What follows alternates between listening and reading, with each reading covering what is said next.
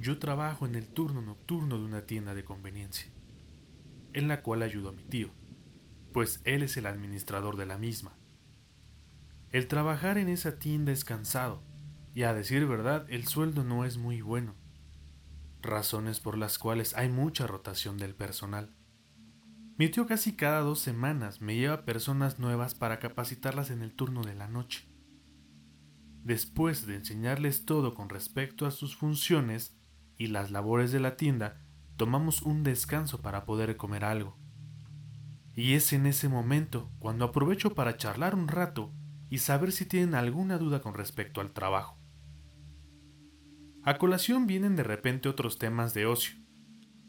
Uno de los más recurrentes y que suelen preguntarme mucho es si no le temo al quedarme solo en la tienda por las noches, ya que, llena de estantes crujientes por el peso de los artículos en la bodega, y pasillos largos con luces automáticas que conducen hasta el frigorífico, que ya hace ruidos raros por los años que éste lleva de funcionamiento, adopta la tienda por sí misma un ambiente macabro. Y todo eso hay que cruzarlo para poder llegar al sanitario. A decir verdad, lo único que temo es la inseguridad y los asaltos de los que son víctimas esas tiendas siempre. Pero hago alusión a la fortuna de no haber vivido alguno. En una de esas charlas, una vez Guillermo, que era un empleado nuevo, me preguntó si yo no le tenía miedo a lo paranormal, si alguna de esas luces se había prendido por sí solas, o si se había caído o movido algún producto en la bodega, o si no había visto nada extraño, como duendes o sombras ahí adentro. Sonreí por su pregunta y simplemente le contesté que no. Una noche me dijo Guillermo que estaba algo triste por la muerte de su abuela, que aunque recientemente no tenía mucho contacto con ella, la muerte que tuvo la señora fue atroz. Alguien en la noche irrumpió en la casa de su abuela. Tenía quemaduras en todo el cuerpo, marcas de tortura y estrangulamiento, y lo más extraño era que le faltaba un dedo dedo en el cual Guillermo recuerda siempre su abuela llevaba un anillo muy grande y que él recuerda desde que era niño. De las posesiones que en su habitación tenía su abuela, él tomó una medalla con muchos símbolos extraños y un ojo en la parte superior. Como le comenté que aquel amuleto se me hacía interesante, decidió regalármelo. Días después, investigué el significado de aquella medalla. En una tienda esotérica en el centro de la ciudad. Y una anciana sumamente amable me regaló un folleto viejo y que extrañamente olía a barro. Pero decidí tomarlo pues ella me dijo que era el único lugar donde podía encontrar la información que yo buscaba.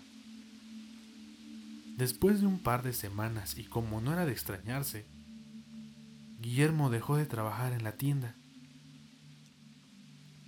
Una noche, decidí leer el folleto, y aunque tenía breves frases en un idioma extraño, la verdad es que no contenía toda la información que yo estaba buscando, como su origen o su significado. Así que lo guardé. Y como algo que nunca me había pasado, comencé a notar en la tienda cosas extrañas, como que el sillón del escritorio de mi tío siempre se me aparecía en el pasillo, después de haberlo colocado en su lugar. Las luces de la bodega se encendían solas. Eso se lo atribuía a un sensor. Y un extraño olor a cañería se percibía en las madrugadas. Y a pesar de que todo eso se habían reportado como averías de la propia tienda, así siguieron las cosas durante un tiempo.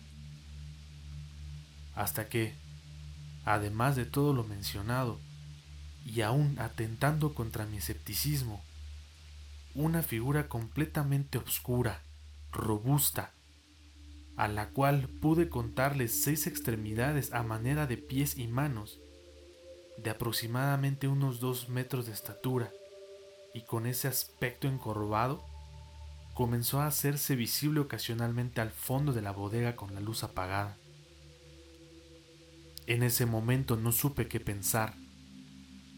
No quería creer que fuera verdad, pero esa figura se movía a distintos lugares. Cuando yo entraba, se escuchaban crujidos y pasos a lo largo del pasillo. El motivo por el cual me atrevo a hacer pública mi historia es porque aquella figura me ha seguido, o comenzó a hacerse visible ya no solamente en la tienda, puedo verla en casa. Y eso me resulta preocupante. Traté de volver a la tienda esotérica a preguntar por aquella anciana con el anillo enorme y que fue la que me regaló el folleto. Pero me encontré con la noticia de que ya había fallecido. Después contacté a Guillermo para devolverle el amuleto. Aún con todo eso, la horripilante sombra está conmigo por las noches, en la tienda y en la oscuridad de mi casa.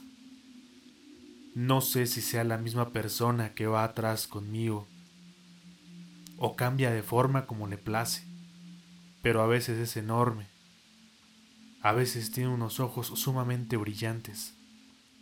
A veces solo es una sombra sin una forma definida, pero ahí está. Ahorita que les cuento esto, aquí está. Y yo cada día me siento más agotado. Me siento física y mentalmente desesperado.